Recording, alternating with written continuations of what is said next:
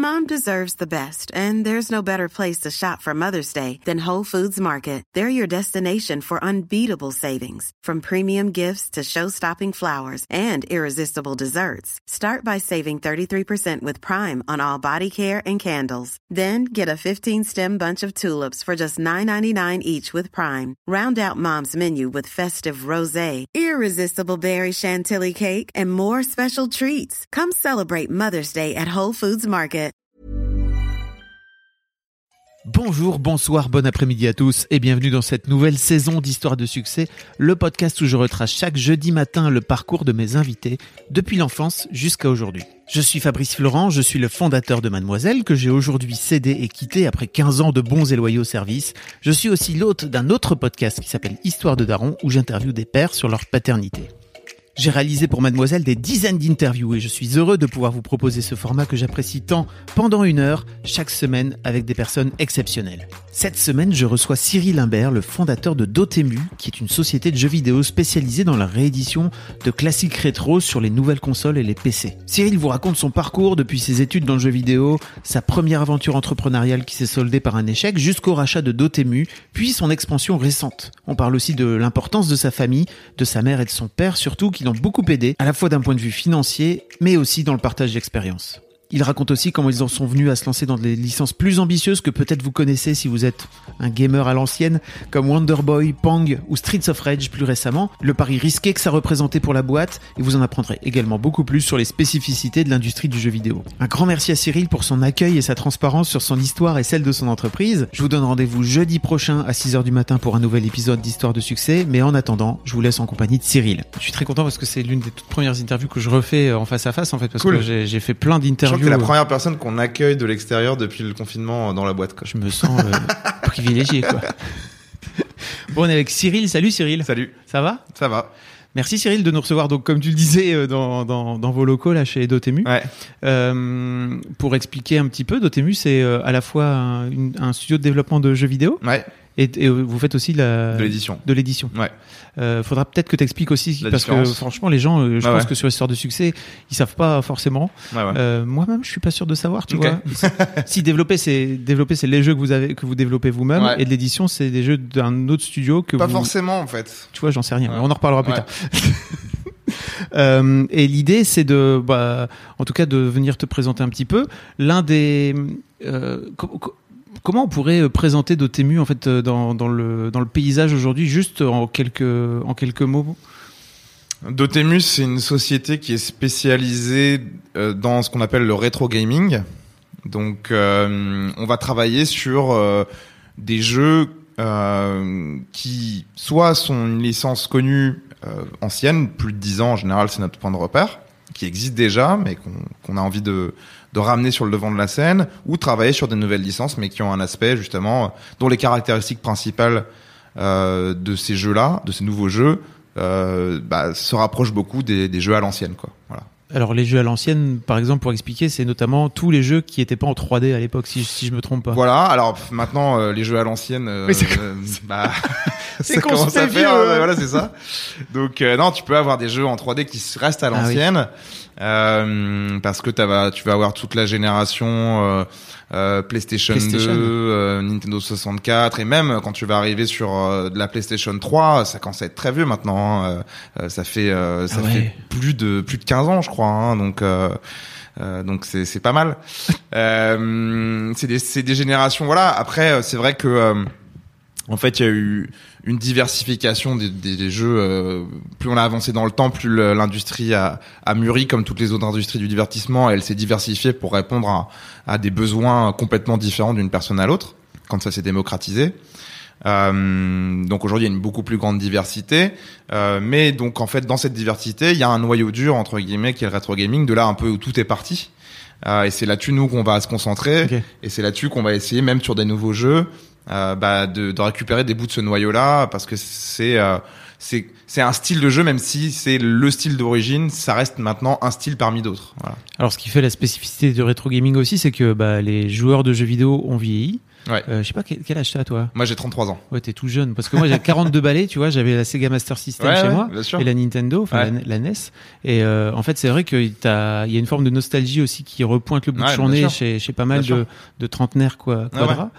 Alors en fait, euh, au-delà de la nostalgie, t'as un phénomène tout à fait naturel qui se met en place, qui est que, euh, comme dans toutes les autres industries du divertissement, que ce soit le cinéma, le théâtre, euh, euh, l'art en général, euh, bah au début, tu vas avoir quelque chose de quand l'art se crée entre guillemets, euh, tu vas avoir des choses très classiques entre guillemets très euh, euh, euh, dans un style, et petit à petit, bah, les créateurs vont avoir d'autres idées, vont construire par-dessus, vont euh, diverger, parfois vont avoir des idées un peu folles, qui vont elles-mêmes créer d'autres branches, etc. Et donc du coup, tu vas avoir une, une diversification, et jusqu'au point même où parfois on va oublier ce qui était le, le style classique d'origine. Euh, parce que on a tellement euh, de diversité et puis il y a des nouveaux genres qui sont prédominants que euh, du coup tu vas on va finir par oublier ça. Mais il y a des gens qui n'oublient pas euh, parce qu'ils l'ont vécu et que en plus de, de ne pas oublier ce genre de, ce style ça va aussi leur rappeler euh, un peu à la Madeleine de Proust des périodes de leur vie agréables. Et donc ils vont vouloir y revenir mais c'est comme euh, il y a encore des gens aujourd'hui qui écoutent les Beatles, je veux dire, euh, et il y en a beaucoup, et pas que des vieux. Euh, donc euh, c'est exactement le même phénomène, c'est-à-dire qu'il y a euh, des titres de qualité euh, qui ont été faits, euh, qui ont été faits à la création de jeux vidéo. C'est une industrie extrêmement jeune, hein. Euh, ça a moins de 40 ans, euh, un petit peu plus, enfin légèrement moins de 50 ans, on va dire. Mais bon, à l'époque, il y avait vraiment rien du tout, quoi. Ça a vraiment commencé à se développer d'ici les 20, les 20 dernières années, en fait. hein. Donc, euh, par rapport à d'autres euh, arts ou divertissements comme le cinéma, la musique, euh, c'est hyper jeune. Donc, euh, mais déjà, voilà, il y a, y a les nouvelles générations de joueurs ne connaissent pas forcément les jeux qui ont commencé euh, l'industrie, euh, mais pourront toujours les apprécier en fait. C'est juste qu'il faut les aider. Au même titre que dans le cinéma, on va faire des remasters, euh, on va les mettre, on va passer des vieux films en Blu-ray, euh, on va remasteriser le son, ou on va carrément faire des suites dans au cinéma, hein, comme Disney fait par exemple. Bah, ça va être justement pour entre guillemets attirer un public peut-être habitué à autre chose, plus jeune, mais pour quand même partager le plaisir de, de ces titres-là de l'époque. On en reparlera un petit peu Ouais. après parce que comme le jeu vidéo a beaucoup changé, les joueurs aussi ont beaucoup changé. sûr. Ouais, ouais. Et c'est vrai que quand moi je retombe sur des vieux jeux euh, rétro gaming, je me dis putain mais c'était tellement dur à l'époque. C'est ouf par rapport à- aux jeux vidéo qui sont devenus aujourd'hui plus faciles, Bien sûr. plus abordables. Ah. Euh, et de se dire, euh, bah, alors ça fait partie des, je pense qu'il y a tout des- toute une un bail de gamers qui disent c'était c'était beaucoup Mieux mieux, avant, bah, c'était mais- mieux avant. Mais comme pour la musique, comme Oui. pour le cinéma, comme pff, tout ça, hein, il y a toujours des gens qui vont dire ah c'était mieux avant, euh, avant on n'avait pas ci, avant c'était comme ça, euh, avant les gens ils savaient vraiment faire de la musique, euh, avant le cinéma c'était pas un truc que de blockbuster américain, voilà. Au final, c'est partout pareil et c'est pas forcément vrai. Et, et effectivement, il faut pas oublier son passé, mais il faut aussi être lucide sur le présent. Et, et au final, par exemple, tu citais l'exemple de la difficulté des jeux. Euh, effectivement, en fait, on pourrait se dire que les jeux sont plus faciles aujourd'hui, euh, mais c'est pas tout à fait vrai parce que en fait, les jeux, les gros blockbusters. Euh, qui doivent plaire, euh, qui coûtent des centaines de millions d'euros et qui coûtent des centaines de millions d'euros en marketing, eux, ils doivent plaire au plus grand nombre et donc ils doivent être aussi amusants pour quelqu'un qui joue une heure par semaine que pour quelqu'un qui en joue 25 par semaine, quoi. Euh, et donc du coup, bah voilà, le niveau de difficulté doit être hyper euh, s'adapter à fond. Et donc forcément, quand tu prends le jeu en main, tu dis ah, mais c'est beaucoup plus facile que ce que les jeux qu'il y avait avant. Mais inversement, tu vas avoir quand même des gros blockbusters, donc notamment, notamment type Dark Souls, qui est un jeu qui s'est vendu à, Oui. à des, des millions d'exemplaires. Euh, dont le but est clairement de mourir. voilà, c'est hyper dur. Mm. Et donc euh, voilà, ça revient, ça, c'est des modes en fait, hein, c'est euh, des façons de consommer qui évoluent avec le marché, euh, qui fluctuent en fonction euh, des, des, des besoins des gens, de leur mood, euh, euh, des, des communautés qui se forment, etc. Voilà. Rien n'est fixe en fait. C'est marrant parce que donc mes filles ont la Switch et elles ont joué à Super Mario Galaxy Ouais. et tu sais tu meurs pas enfin c'est très dur de mourir Ouais. dans Super Mario Galaxy enfin tu- il faut à chaque fois que tu tombes tu perds juste des pièces et tu reviens Ouais. quoi Bien sûr. Euh, et en fait je les ai foutus sur euh, Super Mario 3 pour leur dire Ouais. bah regardez en fait à l'époque regardez-moi quand vous avez votre âge comment à quoi ça ressemblait Mario et en fait elles étaient désarçonnées quoi vraiment Ouais. elles étaient là oh mais en fait on peut tomber qu'une fois et après Bah ouais, ouais, il faut recommencer, ouais. et Ah oui ouais. Mais tu vois, inversement, moi je sais que mes neveux, par exemple, euh, qui sont très jeunes, hein, qui ont euh, euh, 4-5 ans, en tout cas, au moment où on a vraiment essayé de commencer à, à voir si ça leur plaisait ou quoi, ils avaient vachement de mal, typiquement, sur les jeux un peu plus récents, euh, avec le, tout ce qui est perspective 3D, les mouvements de caméra, etc. C'était très compliqué pour eux. Et en fait, nous, on n'a jamais connu ça quand on avait leur âge parce Bah que euh, nous, c'était de la 2D, droite, gauche, euh, sauter, point. Euh, donc c'est facile, il y a les trois commandes. C'est vrai. Euh, et donc au final, cette simplicité, elle fait que le jeu est plus abordable. Par contre, il reste plus frustrant. Euh, ça dépend à quoi l'enfant a été habitué. Ouais. Euh, mais d'un point de vue purement euh, spatialisation, compréhension de, de ta position dans l'espace, et puis euh, bah, les possibilités qu'offre le jeu en termes de gameplay, les jeux anciens bah, sont parfaits pour les enfants en fait, parce que voilà, il y a, y a rien à, à comprendre. C'est tout de suite on joue. Bon voilà, après c'est gra- d'un point de vue graphisme forcément, bah c'est un peu décevant pour un Mhm. enfant, mais au final, au bout d'un moment, il s'habitue et ça lui plaît, et, et voilà quoi. Ok. Bon, on reparlera un Ouais. petit peu aussi de pourquoi vous êtes mis, euh, vous avez décidé de remettre à la mode des, des jeux rétro. Ouais. Euh, mais la première question que je pose en général à mes invités, mais là on a un peu dévié, mais c'était hyper intéressant. Ouais. C'est en fait euh, à quoi tu ressemblais, à quoi ressemblait Cyril quand tu avais 7-8 ans? Euh, bah moi j'ai joué, j'ai- toujours joué aux jeux vidéo. J'ai pas trop de souvenirs euh, de moi ne pas jouer. Donc euh, quand j'avais cet âge-là, euh, j'avais déjà euh, à 5-6 ans, je pense que j'étais à la Mega Drive, mais j'avais déjà eu la Master System avant, la Game Gear. J'étais très Sega moi. Ouais. Euh, j'avais un pote qui avait un Mac aussi. Je me souviens, son père avait un Mac, c'était complètement fou. Il y avait donc j'avais des premiers jeux PC. euh, je me souviens que moi-même quand j'ai donc c'était peut-être un petit peu plus tard quand même. J'étais peut-être déjà au collège à ce moment-là, mais enfin voilà, j'ai toujours été euh, attiré par ça. Euh, et ça a pas changé depuis quoi. Voilà. Et en termes de personnalité Et en termes de personnalité, j'étais plutôt euh, un petit garçon euh, confiant, pas méchant et, et pff, voilà et qui avait envie de faire plein de trucs et surtout de, faire des conneries avec ses potes quoi. Mais Et tu jouais aux jeux vidéo avec tes potes aussi ouais ouais carrément. Ouais. Ouais, ouais. Ça faisait partie. Ouais, de- ouais, c'est- ça faisait vraiment partie des choses que je faisais avec mes potes, des activités qu'on avait euh, euh, et qu'on a toujours eu d'ailleurs et que j'ai encore aujourd'hui. Hein. Pendant le confinement, c'était la folie, on n'arrêtait pas quoi. C'était, on faisait que ça quoi. Tu jouais en ligne de ce fait-là. Et du coup, maintenant, Ouais. on joue en ligne. Ouais. Ouais. Mais c'est vrai que je me suis rendu compte, moi, que je sais pas comment tu l'as vécu toi, mais j'ai un peu arrêté, moi, les jeux vidéo entre mes 16 et mes 22, quoi, tu vois, l'âge Ouais. l'âge adulte. Ouais. Et en fait, je me suis remis quand euh, le, le live est sorti, enfin, tu vois, le Xbox Live est sorti à l'époque. Ok. Et je me suis dit, ok, c'est cool, ça permet de pouvoir rejouer, Ouais. alors sans être euh, tous dans la même pièce, quoi, tu vois, c'était plus compliqué. Bien sûr, ouais, ouais. Mais voilà, tu vois, ça, c'est encore un, un autre usage qui est apparu. Mais au final, aujourd'hui, typiquement, bah, t'as toujours un contre-coup à ces nouveaux usages. C'est-à-dire que aujourd'hui, la, la grosse majorité, ça va être le jeu en ligne. Parce que c'est facile, t'as pas besoin d'avoir d'amis, t'as pas besoin de, de t'organiser pour te retrouver au même endroit, etc. Et tu peux quand même partager une expérience avec une intelligence qui n'est pas artificielle, euh, et, ce qui, et ce qui donne un, euh, une, une sensation beaucoup plus forte que contre euh, quand, quand tu sais que c'est pas un PC derrière, que c'est quelqu'un qui joue, ça c'est complètement différent le feeling, que tu le connaisses ou pas d'ailleurs. Euh, quand tu le connais, bien sûr, c'est encore mieux en général, surtout si tu peux dialoguer avec lui ou elle. Euh, mais euh, t'as en contre-coup de ça, typiquement aujourd'hui, t'as beaucoup de gens qui redemandent justement avoir des jeux qui puissent jouer en famille, avec leurs amis, avec leurs conjoints, conjointes.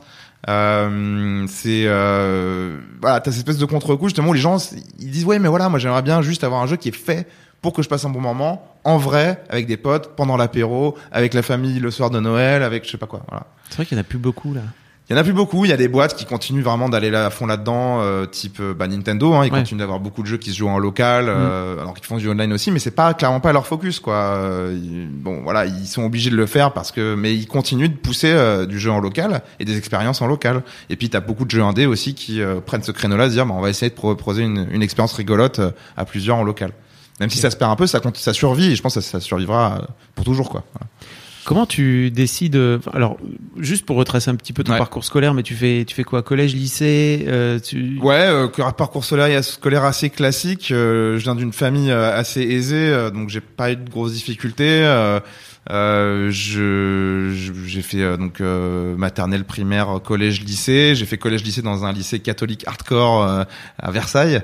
Oh. Euh, donc euh, c'était euh, c'était un peu bizarre parce que mes parents sont pas du tout pratiquants. C'est juste parce que c'était un c'était un bon lycée. euh, et ils ils s'étaient dit que si j'allais pas là-bas, j'allais faire n'importe quoi. Ok. Ils ont eu- probablement eu raison, euh, parce que j'ai quand même fait n'importe quoi là-bas. Ça veut dire que t'étais, t'étais sans doute encore plus en rébellion, non? Ouais, bah ouais, mais je- ouais, au moins j'étais bien cadré. et, euh, J'avais des coups de pression euh, parce que de- pas que de mes parents, mais aussi de la de, de l'administration entre guillemets. C'était pas plus mal, je pense. Euh, parce que je suis pas un énorme bosseur euh, de base, sûrement par, par le fait que je viens d'un milieu osé aussi où on m'a pas forcément appris qu'il fallait aller chercher les choses quoi. Mm. Donc c'est pas plus mal, ça m'a bien cadré. Et je me suis fait un super groupe de potes aussi à l'époque qui aussi était pas forcément dans le délire du lycée, etc. Donc ça nous a vachement rapprochés. J'ai fondé un groupe de métal à l'époque. Euh, enfin bon, c'était voilà, tu vois bien le, le cliché quoi du, du, petit rebelle dans le lycée Cato, alors qu'au final, euh, dans, dans, les autres lycées, je me serais fait marave. tu vois, voilà quoi. Mais euh, mais non, voilà, en fait, c'est c'est plutôt un schéma classique. et puis après. Euh, école de commerce, hein, pas grosse surprise non plus, tu vois. Euh, je, bien sûr, euh, et le et l'école et mes parents auraient euh, aimé plus ou moins. Enfin, ça leur a rassuré que je fasse une prépa, etc. Sauf que j'étais vraiment pas du tout bosseur. Heureusement, j'avais pas, j'avais un petit peu de facilité, donc j'arrivais à me démerder, mais vraiment, enfin, c'était pas pour moi, quoi. Donc, j'ai réussi à trouver école de commerce post-bac.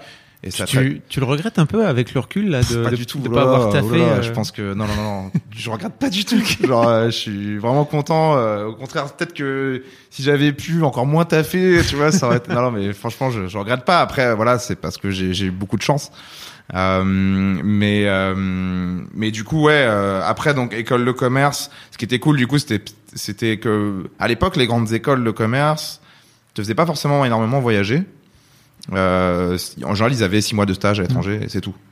Euh, ou, certains trucs optionnels. Mm. Mais moi, je suis tombé sur une école dans la, à Rouen dans laquelle c'était obligatoire de partir. Et très tôt, en deuxième année. Donc, euh, quand j'avais 20 ans, hop, au revoir. Euh, donc déjà, à 19 ans, je suis parti de la maison pour aller à Rouen.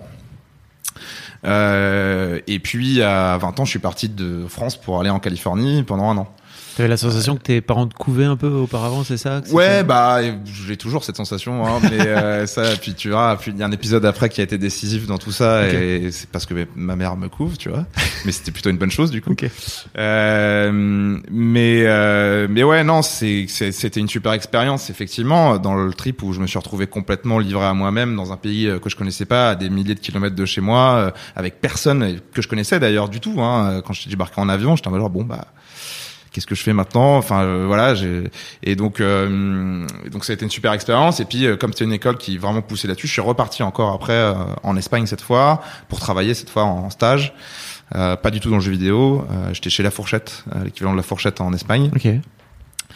Euh, et puis et puis voilà, mais c'était vraiment une scolarité intéressante parce que au-delà du fait que moi-même je suis parti à l'étranger, euh, du coup comme c'était obligatoire, toute la promo est partie.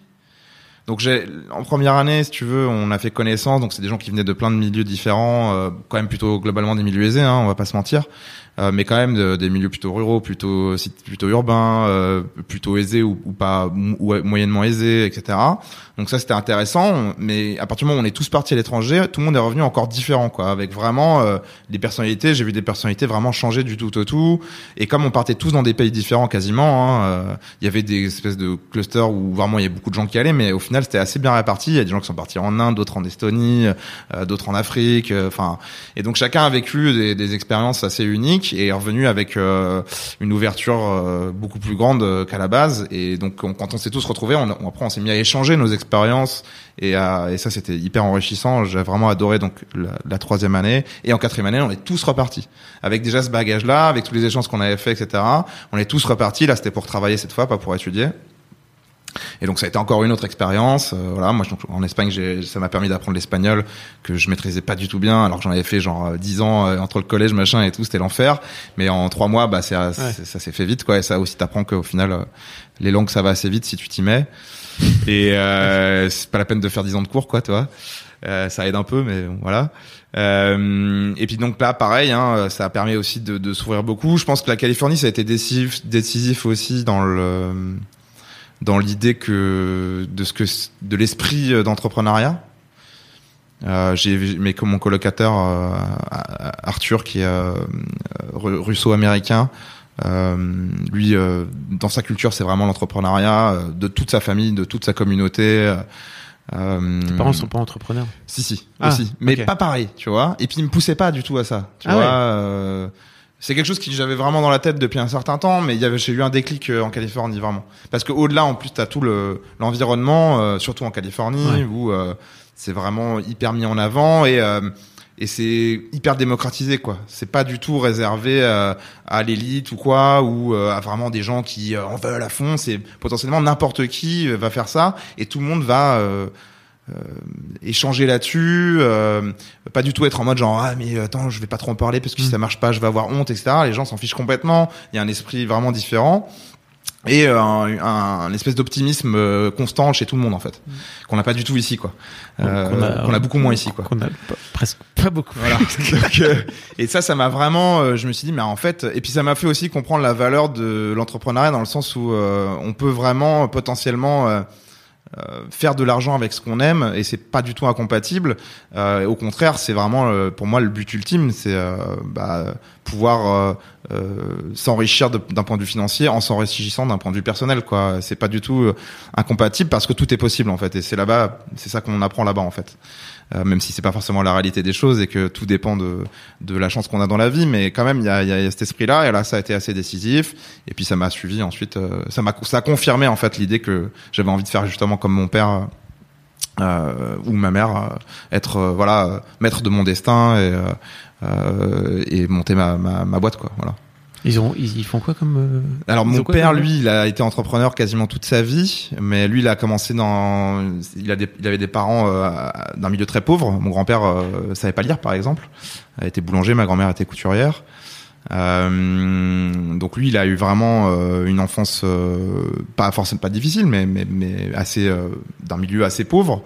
Euh, donc il a eu de la chance dans les choses qui se sont passées, mais il a dû beaucoup se battre euh, et justement revenir sur certains choix qui n'étaient pas forcément les bons, etc. Jusqu'à ce qu'en fait, quelqu'un, des gens dans, les différentes expériences qu'il a eu, repère qu'il avait euh, un talent pour manager, pour établir des plans stratégiques, pour etc. Et il a commencé vraiment à pouvoir développer ces talents-là.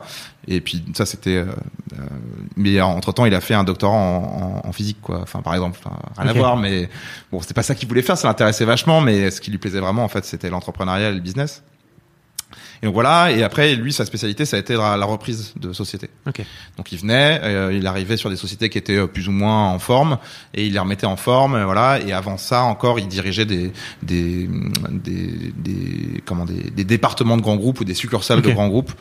Euh, voilà, c'est comme ça qu'il a rencontré ma mère, qui elle est plutôt RH. Ok. Voilà, euh, direction des ressources humaines chez Philips notamment pendant un certain temps. Euh, euh ils se sont rencontrés comme ça, ils sont tombés amoureux au travail. C'était pas évident, ils avaient déjà des enfants chacun de leur côté. Enfin voilà. Oh.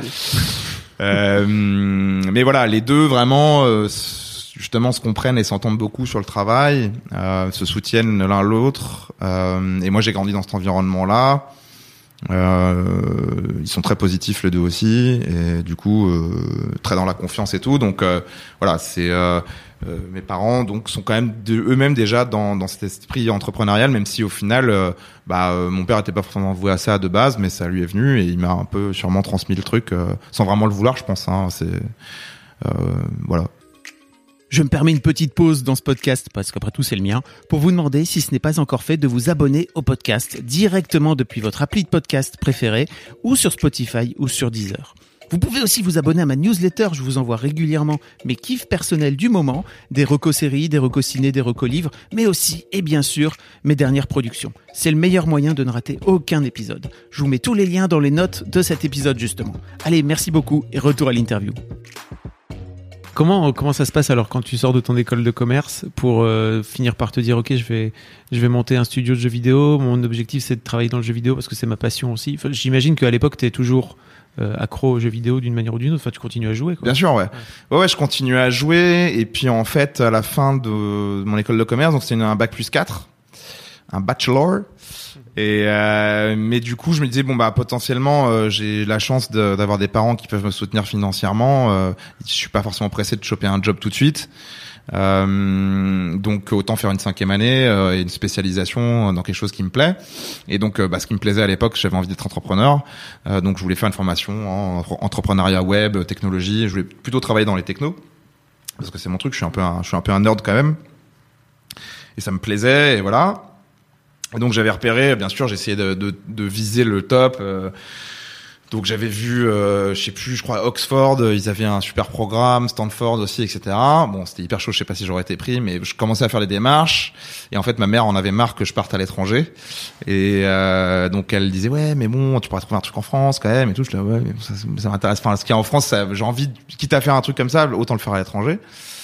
Et puis euh, elle, en fait, à l'époque, euh, elle faisait du, elle commençait à coacher les managers chez Ubisoft.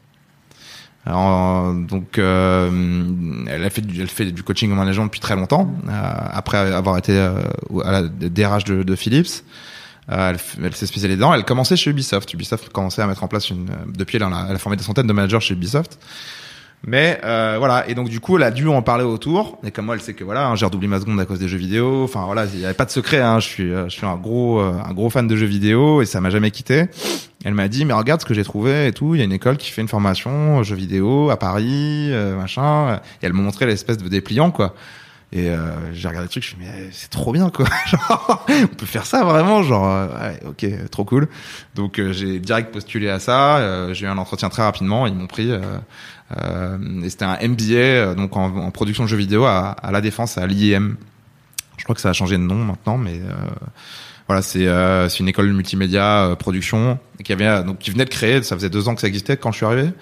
Euh, un, une formation spécialisée dans la production de jeux vidéo et dans le business du jeu vidéo hyper complète où tu rencontres plein d'intervenants euh, professionnels qui viennent du milieu et qui t'expliquent tous les tous les penchants du métier, comment ça fonctionne, pour justement être un bon producteur parce qu'il pour être bon producteur dans le jeu vidéo, il faut comprendre vraiment tous les aspects du, du métier. Et voilà. Et donc c'est comme ça que j'ai, ça m'a propulsé là-dedans. Euh, je pensais pas que je pourrais faire ça. Euh, j'avais même pas pensé aux jeux vidéo parce que pour moi il fallait être artiste ou programmeur pour travailler dans le jeu vidéo. Ah yes. Euh, quitte à peut-être évoluer après au sein du jeu vidéo, mais de base je me voyais pas, j'avais pas conscience vraiment qu'on pouvait faire ça. Euh, et qu'il y avait autant de métiers en fait possibles quoi pour pour moi qui avait qui était ni artiste ni euh, ni technicien quoi.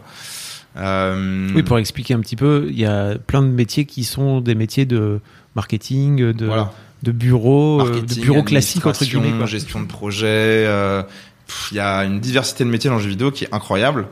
Euh, et donc euh, ça je savais pas vraiment. Et puis euh, d'autant plus que je pensais pas qu'en école de commerce on pouvait accéder à, à ces positions. Alors qu'en fait si c'est logique enfin maintenant ça me semble hyper logique mais à l'époque ça me semblait pas si logique que ça. Tu disais que ta voie c'était plutôt d'aller dans les grands groupes c'est ça voilà c'est ça dans les grands groupes. Et puis euh, et puis que c'était très difficile d'entrer dans le jeu vidéo justement parce que il fallait plutôt avoir un background artistique ou technique voilà. Mais en fait non et du coup j'étais hyper content et hum, donc j'ai fait un pendant cette année-là, on devait non seulement faire un projet, euh, un faux projet qu'on devait soumettre au CNC, mais donc on soumettait pas au CNC, mais un, un, un, monter un dossier de production de jeux vidéo. Donc ça c'était hyper intéressant parce que tous les intervenants suivaient ça, nous aidaient à le faire, etc. Donc c'était ça pour notre examen un peu de l'année. Et puis on, on, devait aussi euh, donc faire la moitié du temps un stage euh, dans une entreprise de jeux, de jeux vidéo. voilà. Et moi j'ai eu la chance de pouvoir le faire chez Ubisoft. Euh, et de le faire en plus avec la personne avec qui je faisais mon, mon faux jeu euh, sur okay. l'année, euh, qui lui aussi est parti chez Ubisoft, moi au marketing, lui en production. Euh, et voilà et, et là ça a été vraiment le déclic en mode bah voilà c'est ça que je veux faire c'est super. Quand je suis arrivé chez Ubisoft j'étais en mode ah, c'est génial quoi genre j'étais un peu triste d'être très éloigné du produit au marketing quand même mmh. parce que c'est vrai qu'on j'ai pas du tout vu l'aspect de prod mais du coup en cours je l'avais beaucoup beaucoup beaucoup euh, appréhendé cet aspect. Euh, et puis je le vivais à travers euh, mon camarade de classe qui est devenu ensuite euh, mon associé euh, donc voilà, mais ouais, c'est là où je me suis dit bah c'est ça qui c'est ça que j'ai envie de faire. J'ai pas de raison d'aller voir ailleurs. Et ma mère a gagné, je suis resté en France du coup. et, et, et voilà et, et puis voilà et puis ça c'était ça c'était mes études quoi. T'es es resté là combien de temps alors chez Ubi? Je suis resté six mois. Ok. Et ensuite j'ai monté ma boîte. Ah euh, tout de suite à ouais, la sortie alors. Tout de suite. Ok. J'ai monté ma boîte euh, et à, à, partir du projet qu'on avait fait pendant notre MBA, euh, beaucoup d'intervenants nous ont dit ouais c'est trop cool comme projet, il faudrait que vous le fassiez en vrai euh, si vous avez la possibilité de le faire. Bah, moi il a pas fallu me le dire trois fois. J'ai fait ok ça marche c'est parti. euh, J'ai réussi à convaincre mon père encore plus facilement comme ça de, de, me filer un peu de blé pour ouais. pour commencer. Euh, et voilà, et, et donc ouais, c'est, euh, j'ai travaillé chez Ubi six mois. Après, euh, ils m'ont proposé de rester, mais moi je voulais monter ma boîte, donc je leur ai dit ok, mais à mi-temps. Et puis ils ont dit bah à mi-temps c'est pas possible. Donc j'ai dit bon bah ok, au revoir alors. Tu vois Ok. et hum, Ouais, donc t'avais vraiment pas juste cette volonté de, Ouais. de bosser dans le jeu vidéo comme tu étais chez Non. Ubisoft, parce que j'allais dire Ubisoft c'est quand même une immense boîte ouais, c'est clair. où Tu peux faire une des super carrières quoi. Voilà. Euh, Ouais ouais carrément. mais je pense assez loin de l'aspect d'entrepreneur de ce Bah terme. clairement, il y a aujourd'hui il y a plus de 20 000 personnes chez lui Ouais. quoi. Donc t'imagines, euh, c'est vraiment un autre un autre délire. Hein. euh, Et puis c'est d'autres produits et tout, donc euh, il y a y a des des aspects positifs, des aspects négatifs, mais par rapport à mon projet de vie et euh, mes envies profondes, euh, ça collait pas forcément. Euh, et c'est pas plus mal parce que je me disais de toute façon, euh, j'étais à l'époque j'avais euh, 24 ans. Euh, 24-25 quoi je me dis bah de toute façon si je le fais pas maintenant euh, Ouais. après je le ferai pas quoi Ouais, c'est je, sûr. je serais installé dans ma position, dans, dans ma carrière, euh, sortir d'une carrière, euh, repartir avec un salaire nul euh, euh, pour faire sa propre boîte, c'est vachement plus difficile que de partir de base, euh, si on peut se le permettre, Mhm. évidemment. voilà. Et donc, euh, comme je pouvais, grâce à mes parents, me le permettre, je me suis dit, bah, vas-y, on le fait, quoi. Voilà. Donc c'est parti. Et donc, c'est Mais, parti. mais donc comment t'arrives à Enfin, je veux dire, c'était aussi un, un- déjà une histoire entre vous avec ton, ton associé, c'est ça? De Ouais. monter votre boîte ensemble Ouais. C'était déjà. euh, En fait, bah, on, on avait monté le projet ensemble, on s'entendait hyper bien euh, sur plein d'aspects. C'est quelqu'un de euh, donc Kevin, Kevin Goyon, c'est quelqu'un de très intelligent, euh, euh, très malin, euh, qui comprenait beaucoup de choses et qui avait aussi envie de faire plein de choses comme moi, euh, qui avait envie de, de vivre une expérience d'entrepreneuriat. Qui pour lui, alors lui, c'est plutôt l'aspect artiste, c'est ça de Lui, c'était plutôt effectivement l'aspect euh, production, euh, puisqu'en plus c'était vraiment l'expérience professionnelle qu'il avait eue. Hein. Moi, j'avais eu plutôt côté marketing. Même si au final, bah, on s'est retrouvés tous les deux à faire un peu tout. Hein, Ouais. Tu vois, on se séparait quand même un peu étage. Je me souviens plus exactement si on avait une séparation claire, mais il me semble que oui. Hein, sur les statuts, on avait quand même fait en sorte que les certaines décisions euh, appartenaient à l'un ou à l'autre. Ah, vous l'aviez notifié dès les statuts Ouais, il me semble. pour, euh, si, je- pour clarifier si je me souviens bien. Ouais. Euh, mais ça, c'est parce que c'est l'expérience de mon père, tu vois. Il m'a dit, bah, il faut que ce soit Il faut clair. tout blinder. que, ouais, c'est clair. Ouais. tu- ça peut vraiment vite euh, partir en sucette. Euh, ce qui a été le cas pour plein de potes qui ont monté des boîtes Mhm. après, voilà. Et encore aujourd'hui, j'ai un pote, j'en discutais il y a pas longtemps, il est en train de s'embrouiller avec son associé, euh, c'est l'enfer. Donc voilà, donc euh, donc on était parti là-dessus sur un premier projet, donc on partait sur ce projet fictif qu'on avait fait avec notre MBA, et puis on s'est dit bah on va vraiment le faire maintenant quoi. Euh, donc euh, pendant un an on avait travaillé dessus juste nous deux, et puis on s'est dit bah on va prendre un peu de sous et puis commencer à recruter euh, pour commencer à faire du prototypage, etc. Voilà. bon au final, une, le premier jeu nous a coûté 90 000 euros, un truc comme ça, sans qu'on se paye nous. Euh, juste en payant des, des prestats, les gens qu'on a embauchés, des CDD, des choses comme ça, mais en payant que dalle, quoi. Enfin, vraiment n'importe quoi. Les locaux c'était chez moi, dans mon appart. Euh, tous les matins, je sortais la table de réunion, je la- je l'installais, les gens venaient, ils travaillaient le soir, je rangeais tout. Enfin, c'était rigolo, c'était vraiment une expérience euh, du coup de home office euh, total, quoi. Tu Mm. vois, c'était vraiment l'office dans la maison, quoi, avec tout le monde. Euh, on a fait ça pendant deux ans à peu près. Ah où- ouais. ouais, Deux ans à bosser de chez toi, quand Ouais. même. Chaud. deux ans bossé de chez moi sans salaire. Euh, donc heureusement, euh, merci papa, merci maman, parce que sinon ça aurait juste pas été possible, quoi. Ou alors il aurait fallu mettre plus d'argent, Mhm. ça revenait plus ou moins au même, quoi. Euh, et puis euh, donc euh, on a fait quand même, euh, mon associé quand même a réussi à travailler à mi-temps euh, dans une autre boîte de jeux vidéo, mais c'était compliqué, donc moi il fallait que je reste quand même à full time pour recevoir tout le monde tous les jours, les, les employés, etc., les prestats.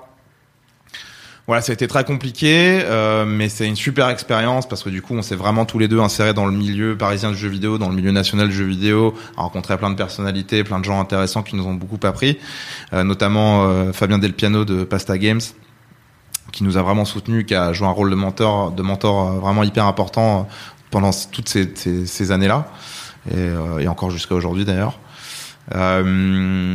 Et, euh, et donc euh, et donc voilà. Et en fait euh, le jeu qu'on qu'on avait fait euh, donc comme projet on a réussi à le faire on a réussi à le sortir donc c'était un jeu mobile c'était un jeu c'était une dating sim Ok. Tu- ça- c'était un jeu en fait dans lequel tu euh, tu, tu, tu apprenais à, à draguer Ok. voilà, euh, avec des vraies études psychosociales pour essayer de vraiment comprendre les fonctionnements de la drague, etc.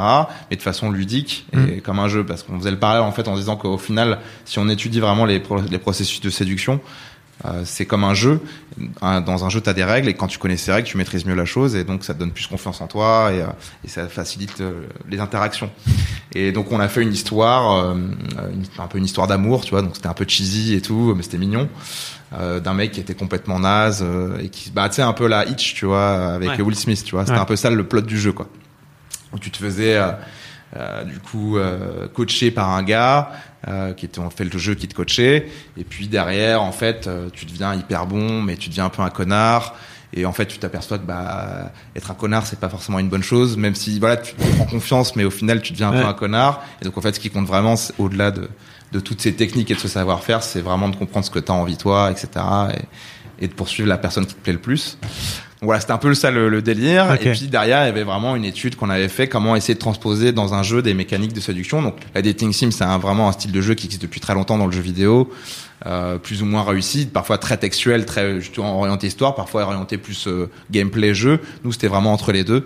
On a essayé de développer un système d'intelligence artificielle où tu, tu sélectionnais vraiment des euh, des phrases comme des techniques de combat entre guillemets et que tu débloquais au fur et à mesure.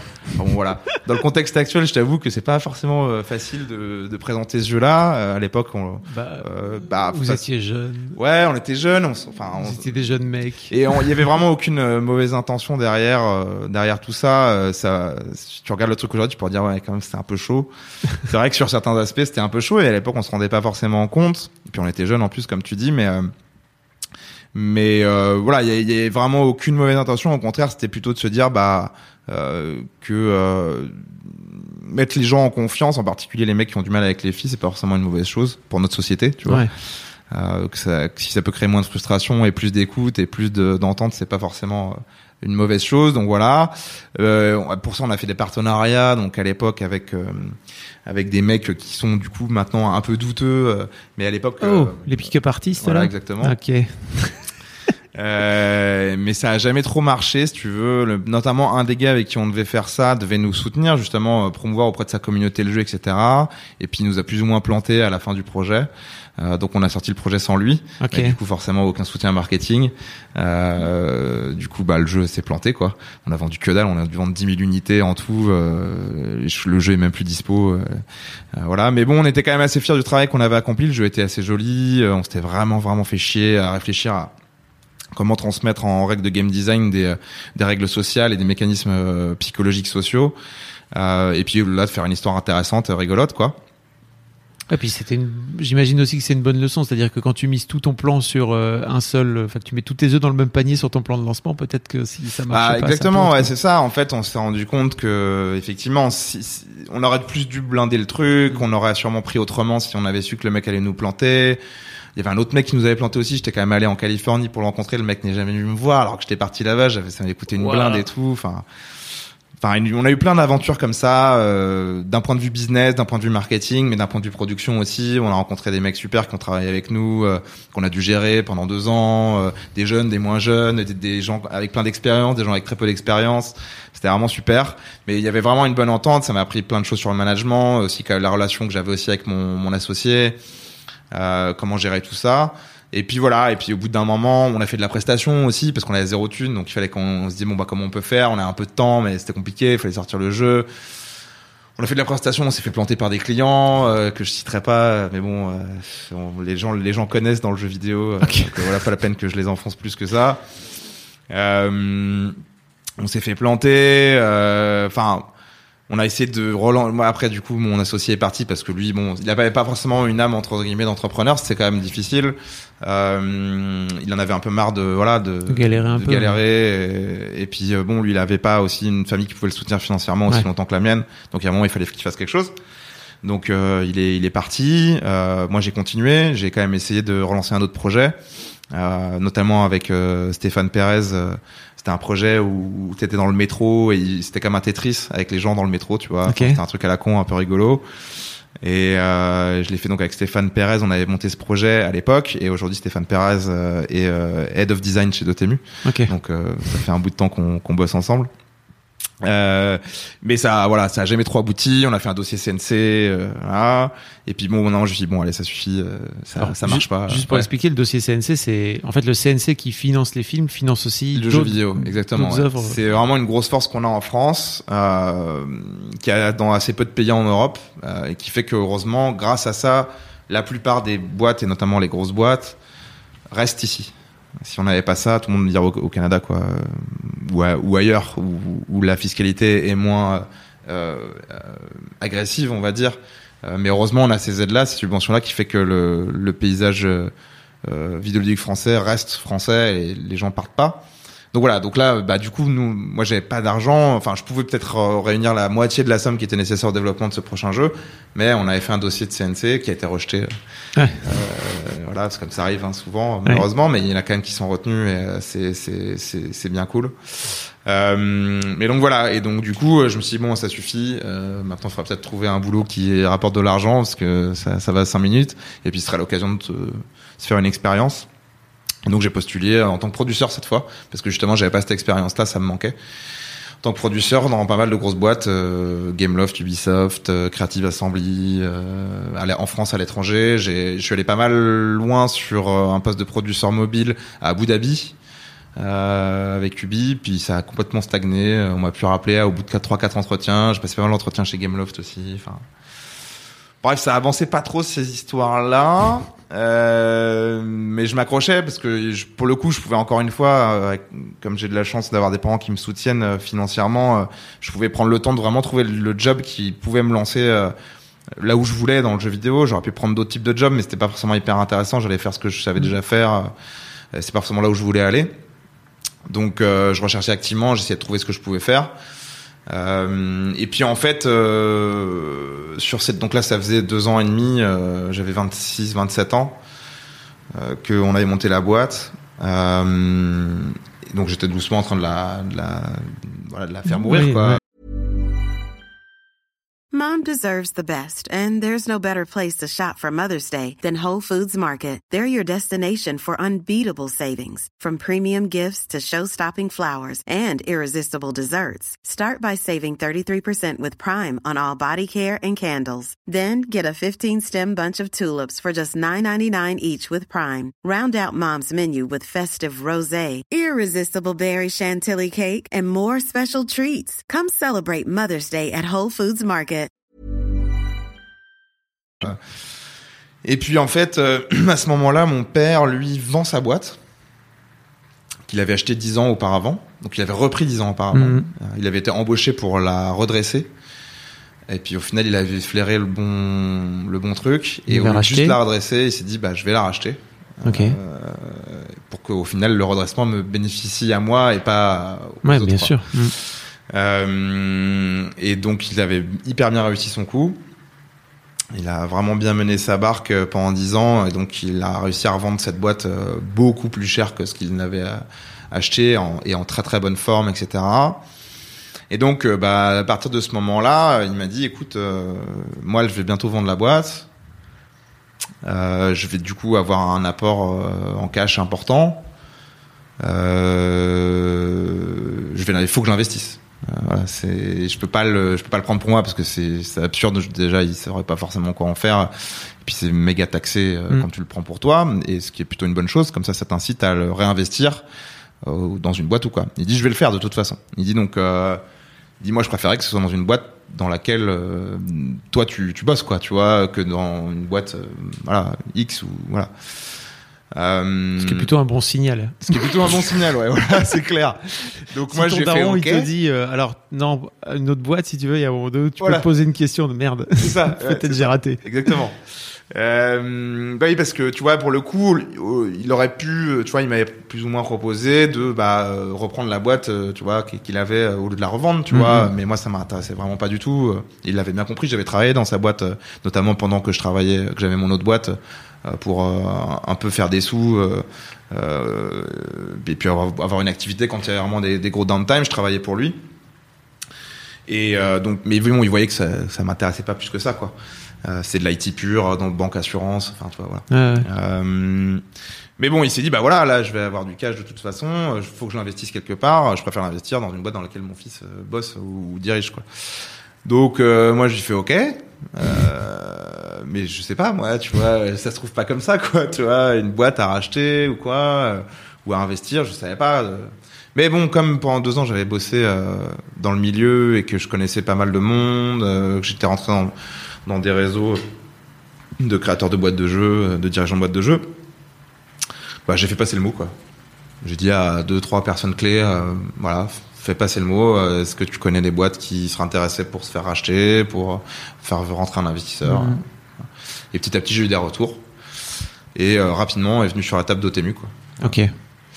euh, que je connaissais un peu. J'avais déjà entendu parler pendant mon année d'études. Donc il y avait pas mal de temps déjà. Ça faisait euh, ça faisait trois ou quatre ans que j'avais entendu parler de cette boîte.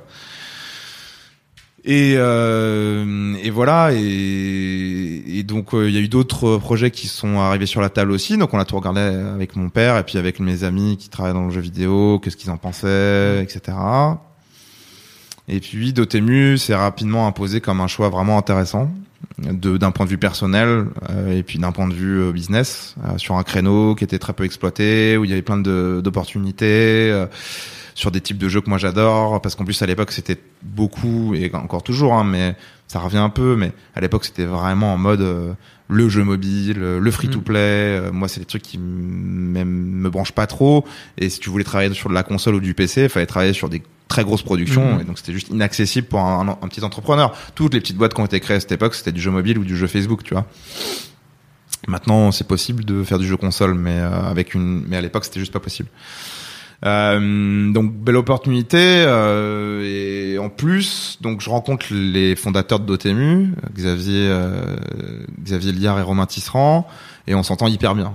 Euh, ils sont un petit peu plus vieux que moi euh, mais on se marre voilà c'est des mecs brillants on voit qu'ils ont vraiment bien bien tout fait euh, dans la société pour qu'elle ça faisait déjà euh, quand j'ai pris- repris la boîte ça faisait déjà sept ans qu'elle existait donc euh, voilà, ça, eux, ils avaient déjà, eux pour le coup, ils étaient partis direct après leurs études là-dessus. Ils avaient réussi à, contrairement à moi, à vraiment monter un truc qui tenait la route, euh, qui marchait bien, euh, etc. Donc euh, donc voilà. Donc pendant un an, donc en discutant avec mon père, on s'est dit ouais, ça c'est vraiment le truc, il faut qu'on regarde.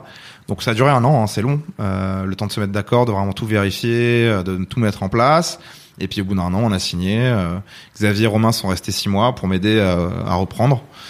Euh, et puis voilà, après c'était fini, c'était moi tout seul et mon père, heureusement quand même. Euh, mais voilà, il y avait à l'époque il y avait 12 personnes dans l'équipe. Euh, c'était trop bizarre quoi. T'arrives. J'arrive, j'ai 27 ans. Euh, euh, j'ai ok, j'avais une boîte avant, mais on était cinq et c'était dans mon appart quoi. Enfin, tu vois, euh, ça va rien à voir. Euh, là, c'était des gens qui étaient en CDI, euh, qui étaient là depuis longtemps. Euh, bon, et même j'ai des gros doutes hein. avant qu'on rachète. euh, moi, je dis à mon père, écoute, euh, c'est cool tout ça, mais moi, je suis pas sûr que je vais y arriver, quoi. Tu vois, c'est un peu. et lui, il me fait non, non, mais il me fait, t'inquiète, euh, c'est mon argent. Hein, si je pensais pas que tu peux y arriver, je le ferais pas, quoi. Tu vois. donc, j'ai pas envie de perdre mon argent. Tu vois. donc, il m'a dit, je pense que tu peux le faire et tout. J'ai fait, ok. Si, si on est d'accord là-dessus, ok, tu vois. Et voilà. Et bah, il a eu raison, heureusement. Ça s'est bien passé. Euh, donc là, maintenant, ça fait 5 ans. Voilà. Il s'est passé plein de trucs. Bah. J'imagine, parce que déjà, vous, avez, vous êtes 30 là aujourd'hui, c'est ça Ouais. Vous avez plus que doublé la boîte, Ouais. la taille. Ouais, ouais. Ouais, ouais. euh, bah, en fait, euh, il y a eu tout un travail de réflexion sur comme où amener la boîte à ce moment-là. Elle était déjà à un niveau intéressant. Les anciens fondateurs, eux, c'est juste qu'ils ils avaient envie de faire autre chose. Mm. Ça faisait sept ans qu'ils faisaient ça. Euh, ils avaient plus la force Mm. de repartir sur un- une autre stratégie, de relancer le truc. Mais la boîte marchait très bien. Donc, euh, c'était pas du tout une boîte en difficulté, quoi. Donc c'est pour ça que nous on est arrivé, qu'on a tout racheté quoi. Voilà. Euh, parce que ils avaient plus Ouais, voilà, ouais. d'intérêt à rester. Ouais. Ah bon, il s'avère qu'ils ont remonté une boîte qu'on a rachetée ensuite, mais, euh, mais là ils sont restés cette fois. Mais ils sont malins les mecs. Euh, non non, mais parce qu'ils sont forts quoi. Qu'est-ce que tu veux? C'est voilà, on a envie de travailler avec eux, on a envie de, de les aider quoi. Euh, Euh, et ouais, donc euh, il Ouais, y tu, avait. par- tu parlais de la stratégie, Ouais. euh, de, De Dotemu. réflexion de stra- d'une nouvelle stratégie, c'est Ouais, ça c'est ça. En fait, à la base, Dotemu était vraiment spécialisé dans euh, l'émulation. Ouais. Donc l'émulation, ça consiste à simuler une machine ancienne sur un PC ou un téléphone portable, du coup, un petit PC. Euh, donc simuler une Super Nintendo, simuler une Mega Drive, simuler une borne d'arcade. euh, pour pouvoir jouer à des jeux à l'identique, Mm. voilà, en hackant certains aspects de l'émulation, tu peux changer les contrôles, mettre des menus, etc. Mais Dotemu spécialisé vraiment là-dedans, avait développé un savoir-faire en interne pour le faire technique, et puis un savoir-faire commercial pour le pour vendre ces projets-là et à qui les vendre, et puis aussi euh, comment aborder euh, euh, telle personne qui a la licence, etc. Et c'était ça tournait vachement bien déjà ce qu'ils avaient fait, mais du coup euh, ça stagnait parce que les licences c'était déjà des belles licences qu'ils avaient réussi à avoir, mais en général si c'était des belles licences, l'ayant droit conservait le- l'édition. Donc l'édition c'est vraiment le fait de vendre le jeu. Ça peut être le fait de le produire, mais c'est aussi le vendre avec tout ce que ça comprend. C'est pas uniquement le marketing, ça va être aussi la distribution, etc. C'est vraiment l'ensemble de tout ce qui ne concerne pas l'aspect technique et créatif de la production. Ça, c'est ce qu'on appelle le développement. Le développement, c'est vraiment euh, les programmeurs, les artistes, les game designers, les chefs de projet, etc., qui vont travailler pour réaliser le projet. L'édition, ça va être les gens qui vont prendre le relais à un moment et qui vont commencer à distribuer, vendre, euh, faire des, nouer des partenariats, etc. Donc, à l'époque, les très grosses licences, en général, les ayants droit gardaient les droits d'édition et euh, payaient Dotemu pour réaliser le, jeu, que le jeu fonctionnait. À l'époque, Dotemu faisait quasiment que du mobile. Parce que c'était là où il y a vraiment un manque.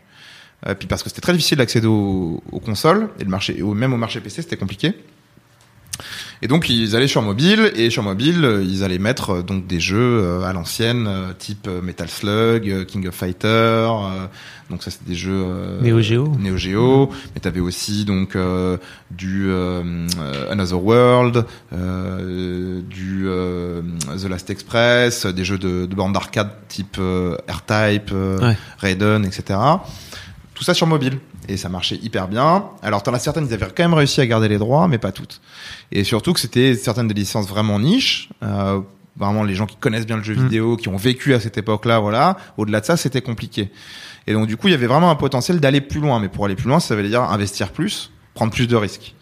Euh, et ça, c'est ça où, quand t'as plus la force, quand t'as Mm. plus forcément envie de repartir sur une stratégie, prendre des risques, t'as encore moins envie. Euh, donc nous, on avait cette idée de se dire, il faut prendre plus de risques, mais on voit que à petite, plus petite échelle, ça marche. Il n'y a pas de raison que ça marche pas à plus grosse échelle, avec des plus grosses licences sur des projets plus importants, plus longs, plus difficiles, et surtout hors du mobile, parce que Mm. le mobile c'est bien, mais c'est un marché très compliqué, surtout pour les jeux qui sont pas gratuits. Alors que la console, c'est par essence le jeu, le, la plateforme du jeu à l'ancienne, quoi. Euh, donc ça avait vraiment du sens d'aller vers ces plateformes-là avec des licences beaucoup plus importantes. Et donc c'est cette stratégie-là quand on a commencé à mettre en place tout de suite en arrivant, en disant ok la prestation, donc faire faire des jeux pour d'autres boîtes c'est bien parce que ça permet d'avoir un, un beau portfolio, notamment avec des boîtes comme Square Enix Mm. qui font Final Fantasy euh, ou SNK qui font Metal Slug, King of Fighter. Donc continuons de faire ça, mais essayons de réduire la part que c'est dans le chiffre d'affaires et d'augmenter la part dans laquelle où non seulement on le fait, mais en plus c'est nous-mêmes qui l'éditons. Donc on a beaucoup plus de bénéfices à retirer et de, aussi de, de visibilité en termes de société à, à retirer. Et donc on a commencé à vraiment tout mettre en place à tous les niveaux pour servir ce, ce but-là. Mm. Euh, et, euh, et voilà. Et donc du coup, euh, on s'est dit bah ok, donc les adaptations pures c'est cool, c'est ce qui était fait depuis le début parce que tu gardes l'essence, euh, l'expérience de base du jeu, tu peux la revivre à l'identique. Mais derrière, c'est peut-être intéressant aussi de faire des remakes. Ouais. C'est-à-dire, du coup, ça, ça te permet un jeu qui est vraiment daté visuellement, bah, de le remettre au goût du jour. Mais le jeu est tellement génial que les gens en plus vont se dire, mais c'est génial ce jeu. Bah oui, mais ok, il était peut-être moche, mais regarde maintenant, il est beau et en plus, il est toujours génial. Et puis aussi de se dire, bah peut-être des suites, quoi. Euh, Se dire, bah le jeu était génial, en faisant un nouveau, en reprenant l'esprit de base, voilà. Et donc dans cet esprit-là. euh, C'est quoi le premier jeu que vous sortez alors C'est Wonder Boy, c'est ça à l'époque euh alors non, avant ça, on a fait d'autres trucs. Euh, en- dans les gros projets qu'on a fait avant ça, on a eu on a eu Titan Quest, ça c'était encore mobile, Ok. c'était un très gros projet, très compliqué, mais ça c'était ça avait été, déjà été signé par les anciens fondateurs, mais j'ai repris la chose et on a essayé de le pousser à fond, et notamment d'un point de vue marketing, parce que pour le coup moi j'ai une formation vraiment en marketing, puis j'ai vraiment un bon feeling là-dessus, Mhm. et en plus chez Ubisoft j'ai fait ça. Pour le coup les fondateurs d'Otemu étaient beaucoup plus euh, côté ingénieur, donc il y avait tout cet aspect-là à développer chez Otemu qui était assez faible on va dire, même si quand même ils arrivaient à faire des trucs vraiment cool. Il y avait vraiment, on a beaucoup plus à faire, donc on s'est fait la main sur ce genre de production. Fais gaffe à Euh, bien avec mettre- des innovations Fais gaffe à bien mettre ton, ton micro. ah pardon. Euh, avec des notamment des choses qu'on faisait pas avant euh, que j'avais appris chez Ubisoft euh, qu'on a appris même d'autres euh, d'autres sociétés qui étaient un peu similaires. On a professionnalisé prof- professionnalisé vraiment notre aspect marketing lui, lui a donné beaucoup plus d'importance. Et donc on a on a on a acquis beaucoup plus de savoir-faire dans ce domaine-là au fil des mois euh, et puis, on a lancé un très gros projet à l'époque. Maintenant, ça nous semble comme étant un projet beaucoup moins euh, important, mais euh, d'un point de vue taille. Mais à l'époque, il y a eu deux vraiment deux choses qui ont qui ont qui ont sont allées dans ce sens-là. Puis après, ça s'est enchaîné. Le premier, donc, c'était Pang Adventures, donc fait avec Pasta Games, donc. Mm.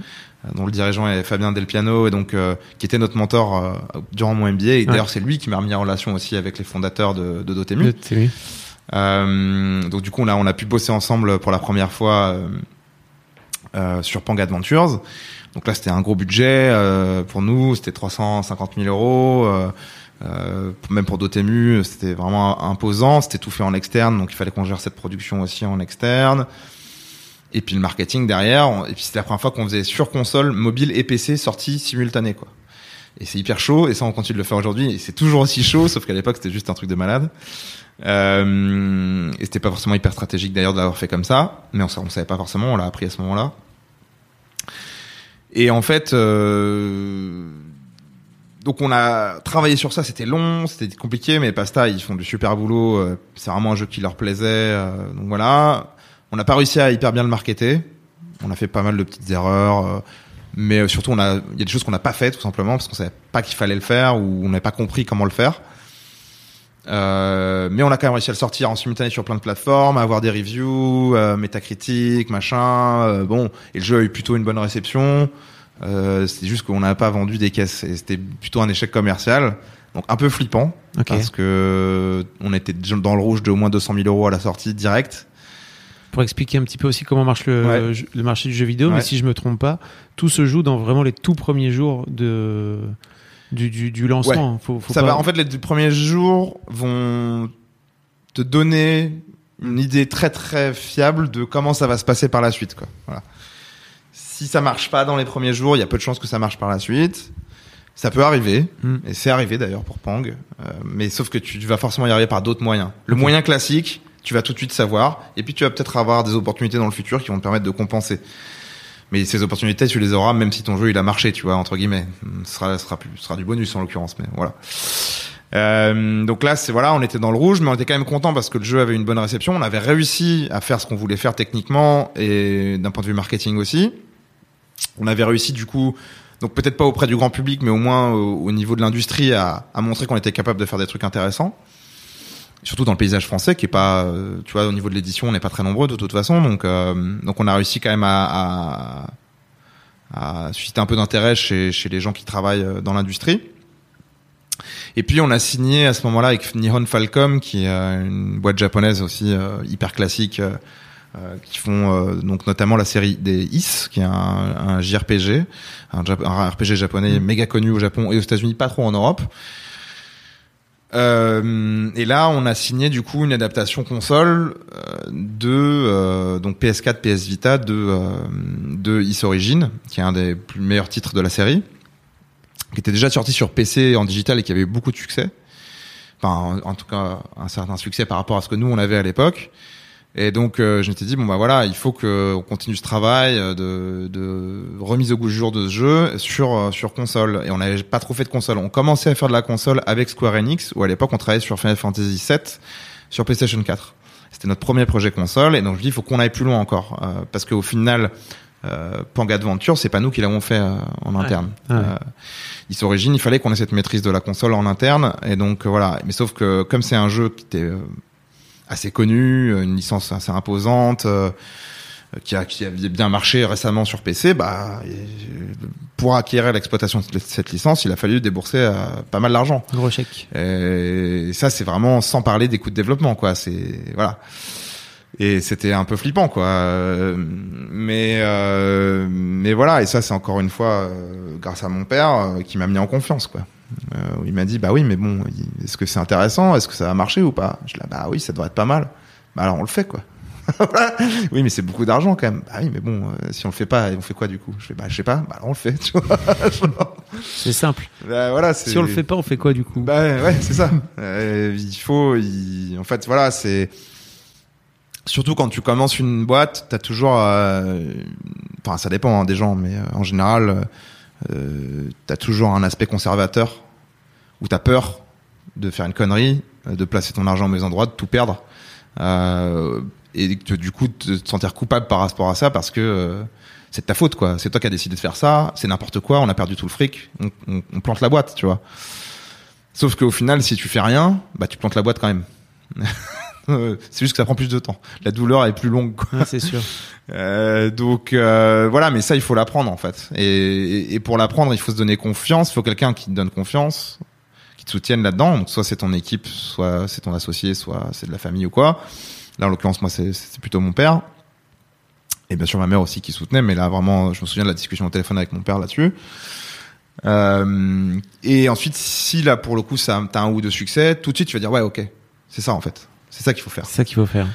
Euh, il faut pas avoir peur quoi. Euh, il faut euh, se blinder, euh, comprendre tous les, en- les engagements qu'on prend et tous les, les tenants les aboutissants, mais il faut le faire. Sinon, tu fais rien et tu finis par crever quoi. Donc, euh, donc voilà. Donc ça, c'était vraiment deux trucs tournants. Le premier truc, c'était un échec commercial, mais un succès sur à tous les autres Mhm. niveaux. Et l'autre truc, c'était plus voilà, un pari vraiment où on rentrait dans un autre niveau. Mhm. Et euh, il fallait assurer derrière, mais euh, ça, c'était un des premiers steps, un des premiers pas sur, sur cette stratégie-là. Et puis, euh, et puis ensuite, on, donc tout ça, ça prend du temps. hein. Faire un jeu vidéo, ça prend du temps, même dans ces conditions-là. Ouais. Euh, donc, il s'est passé beaucoup de temps où on produit ces, ces trucs-là. Et il y a d'autres choses qui arrivent entre temps. Donc, notamment Wonder Boy, Mm. notamment Windjammers. Donc, Wonder Boy, encore une boîte externe, dans le, du coup, dans le même aspect que Pasta Games. Euh, sauf que là, on a pu vraiment mettre en avant notre expertise licensing sur les licences. Parce que le studio qui venait nous voir, il disait ouais mais nous on n'a pas la licence, c'est trop compliqué à avoir. Euh, Peut-être qu'on on devrait mettre une fausse, un faux nom, euh, voilà, Ah oui, pour être tranquille. Et moi je leur ai fait attendez, nous c'est Dotemu, c'est notre job de faire ça, on va le faire. Ouais. Voilà, c'est hyper important, et on va y arriver. Et donc voilà, grâce à toute l'expertise de Xavier Romain à l'époque, qu'ils avaient déjà mis en place, au fait que tous les ans je vais au Japon, je rencontre tous les ans les mêmes personnes, des vieux de la vieille, qui connaissent tout le monde, euh, qui, tu vois, voilà. Ouais. Bah, on a réussi à mettre ça en place. On développe une confiance auprès des, des business japonais dans le jeu vidéo et, et, et qui nous permet d'ouvrir certaines portes que d'autres n'arrivent pas à ouvrir. Et parce qu'on est français aussi, ça aide par rapport aux, japonais. Ok. Euh, on partage beaucoup de valeurs euh, et de, de vision de, de la vie, donc euh, ils nous font beaucoup plus confiance. Euh, et donc voilà, et donc euh, Wonder Boy, euh, pareil, hein, c'était Wonder un Boy vieille licence de... très vieille licence auquel- euh, sur le Sega Master sur System. Sega Master System exactement. Euh, 8 bits, donc vraiment un jeu visuellement euh, à l'ancienne quoi, hein, vraiment les débuts du jeu vidéo, console de salon quoi. Euh, et puis, euh, mais derrière un projet complètement génial de Lizard Cube. Et pareil, encore une fois, euh, je il a fallu prendre la décision de se dire ouais bah c'est un gros projet, on prend des risques, mais euh, faut pas le laisser passer quoi. C'est exactement ce qu'on ce qu'on veut faire. Euh, En plus, Lizard Cube à l'époque hésitait à aller le faire avec notre concurrent américain. Euh, je me disais si on rate ça, c'est trop con quoi. Euh, donc euh, j'ai réussi à convaincre Ben et Omar de travailler avec nous. euh, à coup de allez vas-y vous n'allez pas aller voir les ricains quand même donc voilà et puis et puis faire un deal qui, qui convienne à tout le monde et puis mettre les sous qu'il fallait mettre quoi euh, Ça, ça, ça a bien marché. et ça a très bien marché Wonder Boy. ça a très bien marché donc Is Origin Windjammers et Wonder Boy sont sortis en 2017 euh, j'avais euh, donc euh, fait l'acquisition de la boîte fin 2014 Ok. Donc tu vois, il y a eu a du temps quand même avant ans. que euh, donc il y a eu Pan qui était sorti avant, on Mm. avait fait d'autres sorties, euh, mais on restait à un niveau, euh, on on montait petit à petit, mais euh, on restait plus ou moins dans le giron de dans l'inertie de ce qui avait été Ouais. fait avant. Euh, ça a vraiment pris au bout de deux ans, deux trois ans où là vraiment on a sorti les projets de la nouvelle stratégie Ouais. qui était ce trio de projets. Ils s'originent Windjammers, Wonderboy. Ils s'originent adaptation directe du d'un jeu existant euh, développé en interne, euh, mais, une grosse licence, bien connue. Windjammers, licence moins connue, mais jeu super, pareil, adapté en interne et publié 100% par nous. Et Wonderboy, fait avec un studio externe. Euh, et qui est un remake du coup qui Ouais. allait dans cette idée de pas uniquement faire des adaptations mais faire des remakes et Pang Adventures une suite aussi Ouais. voilà mais qui avait été du coup sur lequel sur, sur lequel on s'est un peu fait les, les dents parce qu'on connaissait pas cet univers là encore euh, et que bah, la licence n'était pas hyper connue non plus donc on s'attendait pas voilà mais et Wonderboy non plus on s'attendait pas non plus voilà mais comme le projet était tellement génial et l'exécution du projet était tellement parfaite que ça on s'est on a appris aussi que la qualité derrière euh, c'est ça qui fait beaucoup quoi Ouais, ouais. Trois ans quand même hein, pour euh, avant. trois ans pour arriver à vraiment se dire ok c'est la bonne stratégie quoi. Ouais. là on n'avait plus de doute quoi euh, au sein de l'équipe tout le monde a pris la confiance moi-même j'ai pris de la confiance euh, on s'est dit voilà on a on a pris le bon chemin on a pris les bonnes décisions au début c'était un petit peu difficile mais globalement c'est les crescendo et là on a vraiment conclu euh, en 2017 sur quelque chose de, de merveilleux euh, que je souhaite à tous d'avoir un succès même si euh, euh, ça dépend bien sûr de l'échelle de chacun mais à notre échelle c'était un vrai succès euh, en plus qui était un plus ou moins inattendu et c'est complètement génial quoi euh, comme comme sensation de se dire bon bah c'est bon j'ai fait les bons choix je me suis pas planté maintenant on passe on continue quoi et on essaie de faire encore mieux. Voilà Et donc là, plus dernièrement, en fait, sont sortis une deuxième vague, euh, si je me trompe pas, de cette euh, de ces jeux de nouvelles stratégies. Ouais. Euh, et donc là, vous avez sorti très récemment Windjammers 2, donc la suite. on l'a pas de- encore sorti Ah, il est pas sorti. on ouais. a sorti Ah, la démo là récemment ah. on a sorti une démo euh, avec trois joueurs sur, sur 10 Twitch. jouables ouais sûrement ouais, tu, as- tu as vu il y a pas mal de, ouais. de gens qui l'ont qui l'ont streamé pendant la démo. Mais ouais, donc là cette année, euh, Street est sorti, Street of Rage 4. Alors ça, c'est pareil, c'est un jeu pour le coup. Là, c'est pas un remake, c'est un, C'est une suite. c'est une suite Ouais. d'une licence qui était Exactement. énormissime à l'époque ouais. sur Mega ça, Drive. tu vois, c'est vraiment grâce à Pang dans un premier temps, puis Wonderboy qui nous a donné la confiance, où on s'est dit bah vas-y, on peut tenter Street of Rage quoi. Euh, on peut y aller et puis voilà, encore une fois, on a eu raison de le faire quoi. Euh, on a eu beaucoup de chance sur plein d'aspects, mais on a quand même eu raison de se, de se bouger de et d'aller chercher ce projet-là quoi. Euh, et ça a pris deux ans et demi aussi euh, à faire Street of Rage 4, donc euh, c'est long. Hein, c'est et encore c'est par rapport à, à la moyenne des jeux dans le jeu vidéo, c'est pas si énorme Oui. que ça quoi. C'est plutôt rapide même. Mm. Donc euh, donc voilà ouais c'est là cette année euh, on a sorti Street of Rage 4, Windjammers 2 devrait sortir cette année aussi. Euh, et puis euh, on a encore euh, sorti une, nouvelle branche de notre stratégie euh, en 2018 justement grâce au succès des différents projets qu'on a eu en 2017 où en 2018 on a créé une nouvelle marque qui s'appelle The Arcade Crew qui elle est 100% dédiée à aider des, des jeunes équipes de développeurs hy- hyper talentueux qui ont des projets justement qui ont une ADN un peu rétro euh, et de mettre tout notre savoir-faire de développeurs et d'éditeurs euh, à contribution pour faire de leur projet des succès quoi. Voilà. Euh, et ça, on a décidé de le faire parce que bah, on adore travailler sur des licences anciennes, mais on adore travailler, on adore jouer à des, des jeux récents, des jeux indés notamment. On est tous très joueurs indés dans, au bureau et on trouvait ça dommage qu'il y ait plein de projets indés qui un trouvaient pas d'éditeur ou et de deux qui s'autopubliaient et qui foiraient complètement alors que le jeu était cool quoi. Et qu'on savait que si nous on avait été derrière, on aurait pu vraiment propulser euh, le jeu bien plus loin dans le, dans le succès quoi. Donc euh, on a décidé de créer cette marque-là parce que ça nous amusait quoi. On n'a pas besoin de le faire d'un point de vue purement euh, stratégique. Hein, euh, Dotemu se suffit à lui-même, euh, mais on a envie de le faire, ça nous intéresse. Euh, et puis ça peut devenir intéressant d'un point de vue business à terme aussi quoi. Oui, c'est une forme d'école. Enfin, t'es en train de. Ouais, exactement. Ouais. Ouais, ouais. On apprend aussi, c'est complètement différent parce que là, Dotemu donc euh, continue d'être consacré uniquement à des licences existantes, euh, préexistantes, Mm. alors que Zir 4 Crew c'est que des nouvelles licences. Donc euh, quand on va voir un journaliste et qu'on lui montre un jeu comme euh, Street of Rage 4, pff, on n'a rien besoin de rien lui expliquer quasiment. Au contraire, c'est lui qui tout de suite va poser des questions. Ah mais c'est quoi et machin, etc. on va lui montrer un projet comme Young Souls qu'on est en train de développer actuellement. Il va falloir tout expliquer, convaincre, montrer. C'est vraiment un autre travail. Mais il y a énormément de points communs avec ce qu'on fait et surtout on a une très grosse expérience dans toutes ces autres choses qui sont pour le coup similaires et dans lesquelles voilà on se plante plus, on sait ce qu'il faut faire, on arrive bien à accompagner les studios et même sur l'aspect production en fait. Voilà. Tu parlais des journalistes, c'est pas par hasard, c'est que les journalistes et d'une manière générale, euh, tu parlais tout à l'heure des reviews, Ouais. ça, ça j'imagine un énorme impact Ouais. sur la façon dont le jeu va être reçu et Ouais. le jeu va être acheté quoi. Bien sûr. ça? En fait, si tu veux, c'est euh, à notre niveau. Hein, donc, euh, t'as différents niveaux dans le jeu vidéo. Tu vas avoir le triple A. Donc ça, c'est les gros blockbusters Assassin's Creed, Call of Duty, FIFA. Voilà.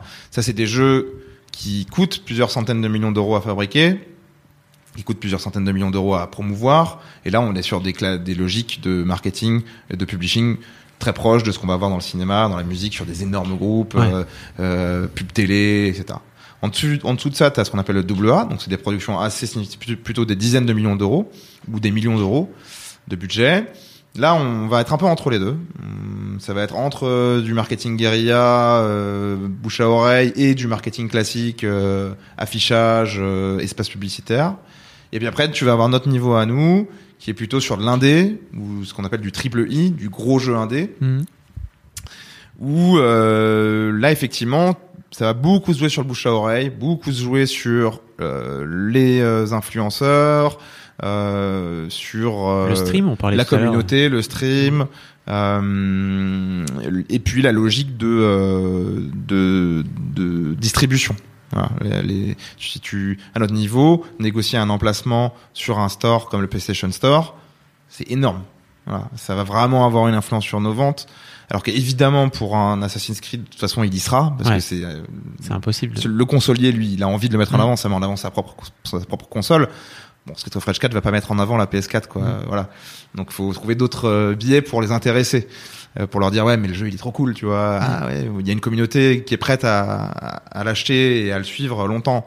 Donc voilà, c'est vraiment des approches différentes. Et donc effectivement, au-delà de l'aspect journalistique, c'est être en fait, il va falloir convaincre tout un panel de personnes.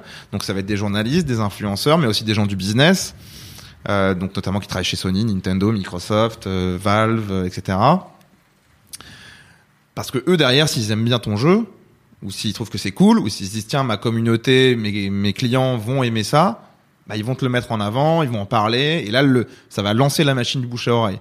Et derrière, si en plus ton jeu il est bon, très bon, là c'est parti quoi, parce que le bouche à oreille marche du tonnerre et parce que du coup euh, voilà. Euh, la qualité va vraiment propulser ton, ton truc, mais c'est toi qui va donner l'étincelle de départ en fait. Euh, voilà. C'est quoi les projets pour euh, Dotemu là? À venir Alors tu parlais 4 Crew, mais vous avez des, des projets dans les Ouais tuyaux ouais bah en dont fait tu peux sans euh, doute pas parler. bah je peux pas en parler. On a trois grosses productions là euh, au niveau de Dotemu euh, actuellement, euh, du même style que Street of Rage 4, on va dire même gabarit. Donc des gros jeux indés quoi. Voilà, des gros Ouais. jeux indés. Euh, et ça, tu vois, pareil, hein, c'est un, c'est un pari, hein, parce que on a eu un succès, gros succès en 2017. Et c'est un peu le problème de toutes les industries du divertissement, c'est-à-dire que euh, tu sais jamais trop quand ça va tomber. T'essayes, hein, tout le temps, bien sûr, mais parfois ça tombe pas forcément là où tu l'imaginais, et parfois ça tombe pas du tout. Et donc c'est très euh, en dents de scie, tu vois. Tu vas avoir un gros succès une année, l'année suivante, rien. Donc euh, ça va redescendre tout de suite ton chiffre d'affaires, euh, ta capacité d'investir, etc. Donc faut se maintenir tout le temps la tête au-dessus de l'eau, c'est très compliqué. Et surtout, ça t'incite pas forcément à investir. Parce que tu te dis, ah oui, mais là, du coup, j'ai plus d'argent pour investir. Euh, oui, mais du coup, si t'investis pas, bah, t'auras plus jamais de phase monde ascendante, tu vois. Et donc, du coup, il faut toujours se dire, bah, il faut pas attendre, en fait, quoi. Donc, euh, faut pas attendre le prochain succès. Il faut le faire avant, parce que sinon, ce sera toujours en denti. Tu auras toujours des problématiques euh, de manque d'argent pour investir euh, tous les tous les X cycles, quoi. Donc là, pareil, sur ces trois projets-là, on savait pas que Street of Rage 4 allait cartonner, ou moins autant. On espérait. bah, euh, ah, je me disais quand même, tu vois, je- on, on fait toujours en sorte d'être le plus euh, carré possible et de prendre le moins de risques possible. C'est-à-dire que dans les pires scénarios, on s'y retrouve. Ouais. Mais c'est dur, quoi. Ouais. Et puis c'est dur, et puis ça dépend quand ça arrive, tu vois. euh, euh, c'est ça le problème, parce que dans le jeu vidéo, tu as la problématique aussi du timing. Où euh, tu, dé- tu décales souvent les projets. Si tu privilégies la qualité, t'es obligé de décaler, t'es obligé de, tu sais pas combien de temps et t'essaies de maîtriser ça, c'est très compliqué. Donc euh, tu te dis bah c'est pas grave. euh, Moi je prévois que de toute façon l'argent de ce jeu-là il va arriver, euh, j'en sais rien, en janvier. Puis au final il arrive pas avant euh, août. Mm, mm. Donc là c'est six mois, tu les avais pas prévus. Il y a rien qui rentre quoi, rien. Tu vois? Donc euh, si t'as investi dans d'autres trucs entre temps, il va falloir pouvoir les financer ces trucs-là. Donc voilà, et donc là, les trois projets qu'on a, effectivement, bah, justement pour éviter un peu de retomber dans ce cycle de Dancy, j'ai décidé de prendre le risque de dire, bah, en ayant la confiance du succès potentiel de Street of Rage 4 et des autres projets qui vont suivre euh, cette année, et puis The Arcade Crew, etc., je me suis dit, bon, allez, on se lance, et, et comme ça, au moins, si ça marche comme prévu, bah, derrière, on enchaîne, quoi. On n'attend pas euh, de recevoir l'argent pour réinvestir dans des prochains projets. Ça prend tellement de temps au final que si j'avais attendu, bah, les prochains projets, ça aurait pas été avant 2022, 2023, quoi. Et là, potentiellement, ce sera 2021 qui vont sortir. Bon. Ou peut-être 2022, on verra. hein. Ouais, à chaque fois, de- ça décale, mais bon. C'est, voilà, c'est, donc là, du coup, on est vraiment dans une logique de continuité, et c'est comme ça que ça marche bien, et c'est comme ça que les gros arrivent à le faire, c'est qu'ils ont une capacité d'investissement, une prise de risque continue, euh, qui fait que, bah, peu importe les succès, les défaites, entre guillemets, ça s'équilibre, et ça va toujours vers le haut, quoi. Euh, donc voilà. Donc là, on a trois projets avec Dotemu euh, qui sont pas annoncés. On va on va en lancer un euh, normalement euh, dans pas trop longtemps. Et puis avec The Arcade Crew, on a on vient d'annoncer notre dernier projet qui s'appelle The Last Spell, qui s'est fait avec un, un studio de Lille, CCCP. Et puis euh, on cherche de nouveaux projets pour The Arcade Crew là pour 2021, 2022. euh, voilà. Ok. Mais comme euh, on est assez exigeant dans la qualité qu'on veut avoir et qu'on n'est pas forcément pressé, euh, encore une fois, on n'a pas besoin de dire 4 coups pour vivre, eh ben on est très euh, très dur à la sélection et donc on, voilà, on galère parfois à trouver des projets, mais c'est comme ça. Plutôt que de prendre n'importe quoi, on préfère rien prendre quoi. Je comprends. J'ai un peu l'impression euh, de ce que tu racontes de ton histoire que toi-même tu t'es émancipé aussi. De... J'ai l'impression que tu as fini par gagner confiance aussi. Ouais, vois, complètement. Sur les dernières années. Ouais, là, ouais, tu- complètement, c'est Ouais. clair. Bah, forcément, en fait, euh, au début, et ça, c'est vraiment le truc euh, où j'ai encore eu énormément de chance. euh, c'est que mon père, euh, et ça c'est génial, c'est-à-dire que mon père donc a été entrepreneur toute sa vie quasiment. Euh, si j'avais été producteur chez Ubisoft, bah il m'aurait jamais appris tout ce qu'il sait.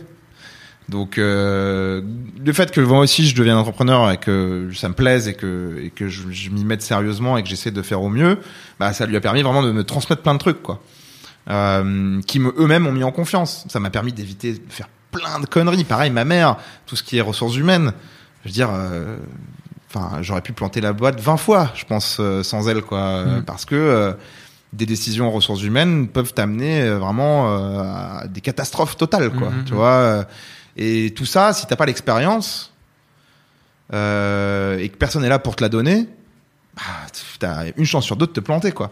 Et donc moi, en ayant ce, cette espèce de de, de, duo euh, RH business avec mes parents, euh, ça m'a évité plein de conneries, machin, et ça m'a permis aussi de moi-même, euh, du coup, euh, m'approprier ces, ces expériences-là pour tracer mon propre chemin et ma propre expérience. Et du coup, une fois que ça marche, bah là, forcément, euh, euh, on se dit bon bah c'est bon, ça y est, je peux m'en sortir tout seul maintenant. Je, je comprends, j'ai bien compris, euh, j'ai réussi à choper des réflexes. euh, j'ai plus besoin forcément de, de, de consulter euh, systématiquement. euh, ce que je faisais vraiment beaucoup au début et en fait petit à petit de moins en moins mais je continue de le faire encore aujourd'hui c'est très difficile de prendre des décisions tout seul de toute façon Oui. c'est pas du tout mon style sauf qu'il y a des décisions où tu peux pas les prendre avec tes employés c'est pas possible parce que ils ont forcément une vision biaisée euh, par rapport à leurs propres intérêts en tant qu'employés en tant que personne euh, par rapport à leurs envies aussi personnelles. Ils ont pas les mêmes engagements ils ont pas les mêmes conséquences euh, potentielles euh, sur euh, sur eux. Et ils ont pas forcément non plus la vision d'ensemble qu'on peut avoir quand on quand on dirige une boîte. Donc euh, moi j'essaie au maximum de, de demander justement à- aux membres de mon équipe euh, leurs avis etc mais parfois il me faut un avis euh, un peu plus externe et plus global plus stratégique. Et heureusement mon père est là euh, encore aujourd'hui pour me donner des super conseils et, et, et aussi parfois juste confirmer mes intuitions Ouais. quoi. voilà Bah, pourvu que ça dure. hein. Bah ouais, c'est clair. c'est clair. Bon, merci beaucoup Cyril. Mais de rien. C'était super. Ah, bah, cool. J'ai appris plein de choses. Moi, je mettrai tous les liens si jamais Ouais, pour euh, les gens dans les notes du podcast qui veulent découvrir, euh, découvrir votre univers, etc., etc. Super. C'était très cool. Merci à toi. Non, merci. Ciao. Salut. Merci beaucoup pour votre écoute. Avant de nous quitter, si vous avez aimé ce podcast et cet épisode, merci de lui mettre un commentaire sur Apple Podcast et 5 étoiles de préférence. C'est le meilleur moyen de le faire connaître. Vous pouvez faire comme Macha Chose qui a écrit Comme toujours avec les podcasts de Fab Florent, on a l'impression d'être une petite souris. Les invités sont intéressants, tout comme leur parcours de vie. On rit, on s'interroge, on apprend et on apprend aussi sur soi. Merci Fab, tes podcasts sont inspirants. Eh ben merci beaucoup, ça fait plaisir. Et si vous voulez faire comme elle, vous vous rendez sur Apple Podcast et vous cherchez Histoire de succès directement dans votre appli ou sur votre ordinateur. Merci beaucoup à vous et rendez-vous jeudi matin à la même heure à partir de 6h du matin dans votre appli de podcast pour un nouvel épisode d'Histoire de succès. Mom deserves the best, and there's no better place to shop for Mother's Day than Whole Foods Market. They're your destination for unbeatable savings, from premium gifts to show-stopping flowers and irresistible desserts. Start by saving 33% with Prime on all body care and candles. Then get a 15-stem bunch of tulips for just $9.99 each with Prime. Round out Mom's menu with festive rosé, irresistible berry chantilly cake, and more special treats. Come celebrate Mother's Day at Whole Foods Market.